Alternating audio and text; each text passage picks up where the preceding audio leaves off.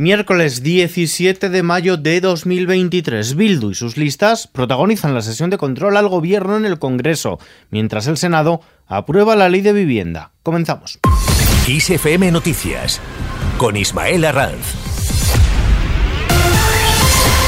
¿Qué tal? El Partido Popular reconoce que no es posible ilegalizar a Bildu y que sus listas son legales. El Partido Popular ha estudiado la ley de partidos y ha llegado a esta conclusión, a que no es posible ilegalizar a Bildu por llevar a 44 condenados por terrorismo en sus listas, porque esta normativa de 2002 está pensada para un contexto en el que ETA era una banda terrorista en activo. El Partido Popular, no obstante, propone un cordón sanitario a esta formación política. Ha propuesto en el Congreso no pactar con Bildu, mientras que el partido Abert Sale mantenga condenados por pertenencia a ETA en sus listas y en su estructura. Ha instado al gobierno a romper de manera inmediata y definitiva los acuerdos que mantiene actualmente. El partido de Núñez Feijó ha planteado este cordón sanitario a través de una proposición no de ley que por los tiempos parlamentarios no se va a poder debatir antes de las elecciones del 28 de mayo, pero sí que prolongará el debate sobre el rol institucional de Bildu al periodo en el que se formarán los gobiernos autonómicos y locales. Cuca Gamarra, secretaria general y portavoz parlamentaria del Partido Popular. ¿Va a romper con Bildu o con la decencia? Y si no va a romper con Bildu, sea valiente con los españoles y díganoslo. Volveré a pactar con Bildu.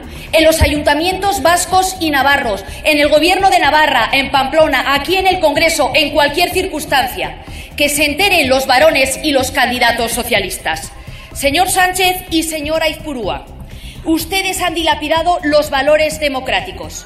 De Bildu nos lo podíamos esperar todo. De Silencio, por favor. Un presidente del gobierno y secretario general del Partido Socialista, no. Esto en el Congreso. En el Senado, el proyecto de ley por el derecho a la vivienda que permite a comunidades autónomas y ayuntamientos limitar el precio del alquiler ha recibido su aprobación definitiva en el Pleno de la Cámara Alta tras un debate marcado por la cercanía precisamente por las elecciones municipales y autonómicas del 28 de mayo.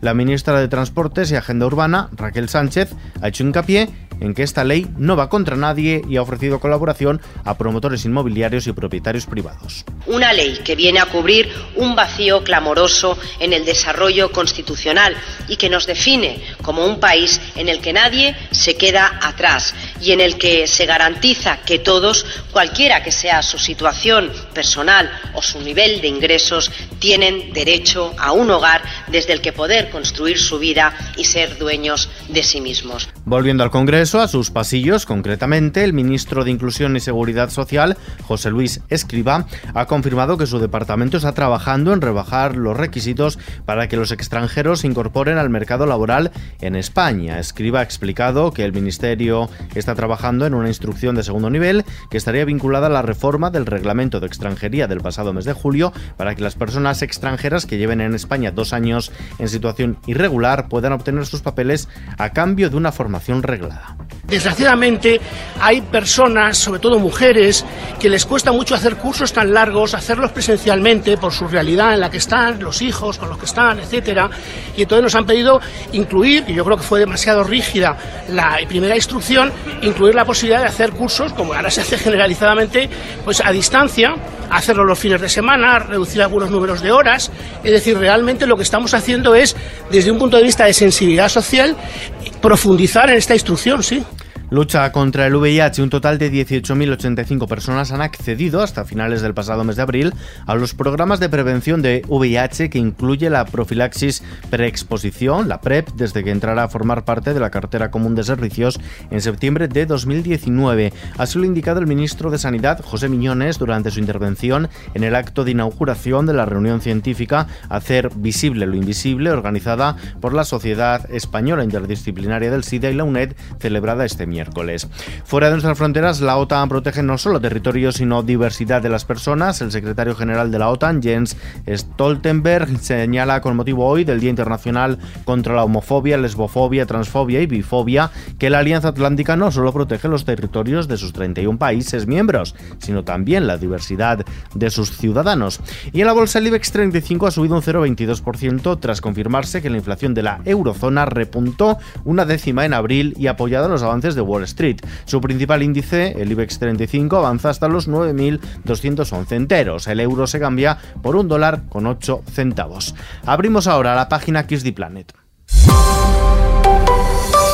La preocupación por la sequía alcanza a 9 de cada 10 españoles, concretamente el 89,2% de los españoles dice estar muy o bastante preocupado por la sequía que afecta al país. Para 7 de cada 10, esta preocupación ya le ha hecho cambiar sus usos, costumbres y hábitos respecto a los usos del agua. Todo ello según el barómetro de mayo del Centro de Investigaciones Sociológicas que hemos conocido hoy. Mientras tanto, eliminación de plásticos en los aviones, recogida de redes en los fondos marinos, retirada de medicamentos caducados. Todo suma en el desafío de convertir los residuos en recursos un objetivo de concienciación en este miércoles Día Mundial del Reciclaje. La nueva Ley de Recursos y Suelos Contaminados para una Economía Circular, aprobada por el Parlamento el pasado mes de diciembre, está orientada precisamente a incrementar el reciclaje y lograr que España deje de ser el quinto país de la Unión Europea que, con 138 millones de toneladas anuales según cifras comunitarias,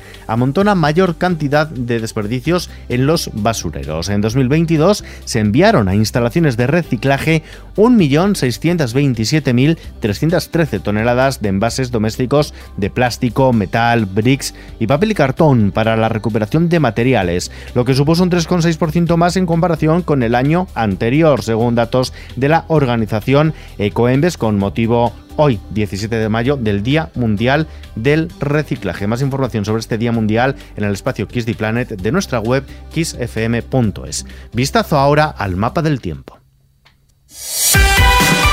Mañana jueves se registrarán chubascos y tormentas moderadas en el sureste peninsular, aunque podrían ser localmente intensas en Andalucía y Comunidad Valenciana. En el Cantábrico y Pirineos también se producirán precipitaciones y algún chubasco en general débil, mientras en el resto de la península y Baleares habrá cielos nubosos con precipitaciones probables en el resto del tercio sureste. Las temperaturas diurnas descenderán de forma ligera en buena parte de la península y Baleares. Las nocturnas lo harán en el tercio sur peninsular. En el resto se registrarán pocos cambios. Y terminamos.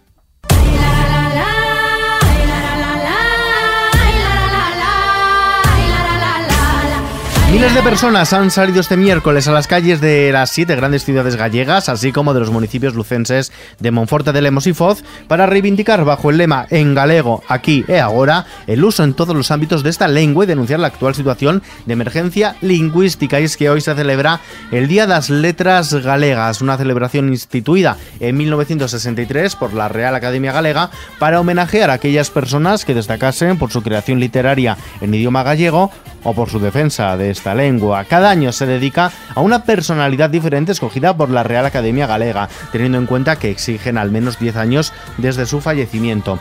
En este 2023, Francisco Fernández del Riego, Don Paco, que ha regresado a Vilanova de Lourenzá, Lugo, su localidad natal, de la mano del Pleno, con el que la Real Academia Galega le ha rendido homenaje en esta festividad en cuya creación participó hace 60 años.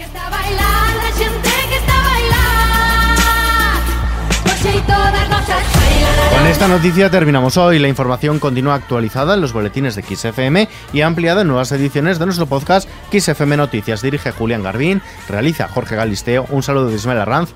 Hasta la próxima.